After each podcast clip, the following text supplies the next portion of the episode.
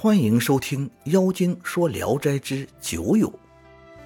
有个车生，家产还算不上中等人家，可是整天饮酒，晚上如不饮上三大杯，便不能睡觉，因此床头的酒瓮经常不空。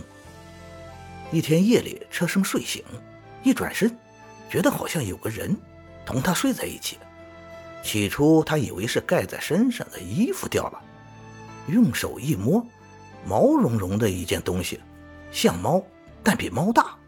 用灯一照，原来是只狐狸，像犬一样卧着，醉得呼呼大睡。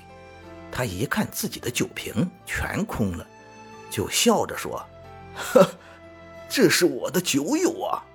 不忍心惊醒他，给他盖上衣服，用胳膊搂着他一块睡下。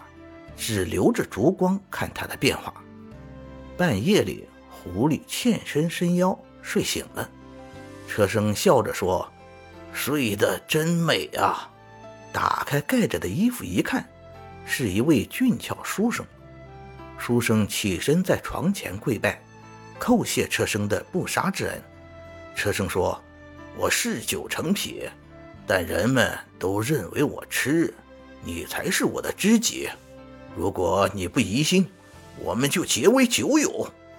说着，又拉他上床睡下，说：“你可以常来，我们不要相互猜疑。”狐狸答应了。车生早晨醒了以后，狐狸已经走了，他就准备了一些美酒，专门等候着狐狸来。到了晚上，狐狸果然来了，二人粗膝畅饮，狐狸酒量很大。说话诙谐，两人相见恨晚。狐狸说：“几次来饮你的美酒，怎么报答你呢？”车生说：“斗酒之欢，何必挂在嘴上？”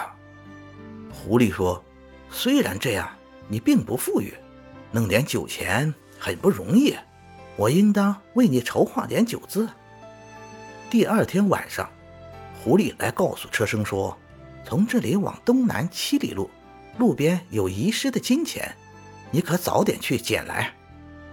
第二天早上，车生去了，果然拾到二两银子，于是就买了佳肴，以备夜里饮酒用。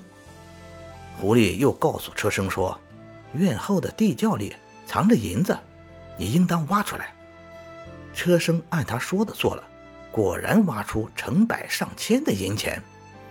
车生高兴地说。我口袋里有钱了，不用再为买酒犯愁了。狐狸说：“不对，车辙中的那点水怎么够长时间捧用呢？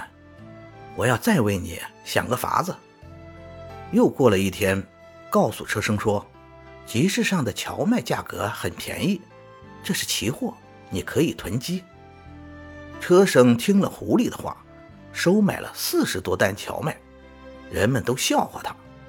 没过多长时间，天大旱，地里的谷子、豆子都枯死了，只有荞麦还可以种。书生卖荞麦种，赚了比原来多十倍的钱，从此就变得很富裕了。他又买了二百亩肥沃的良田，只要问狐狸，说多种麦子，麦子就丰收；多种高粱，高粱就丰收。种植的早与晚。都让狐狸决定。车生同狐狸的关系越来越好，狐狸称车生的妻子为嫂，把车生的孩子看作自己的儿子。后来车生死了，狐狸就不再来了。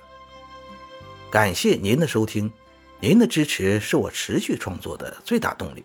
如果喜欢，请点击关注订阅。朋友们，我们下期再见。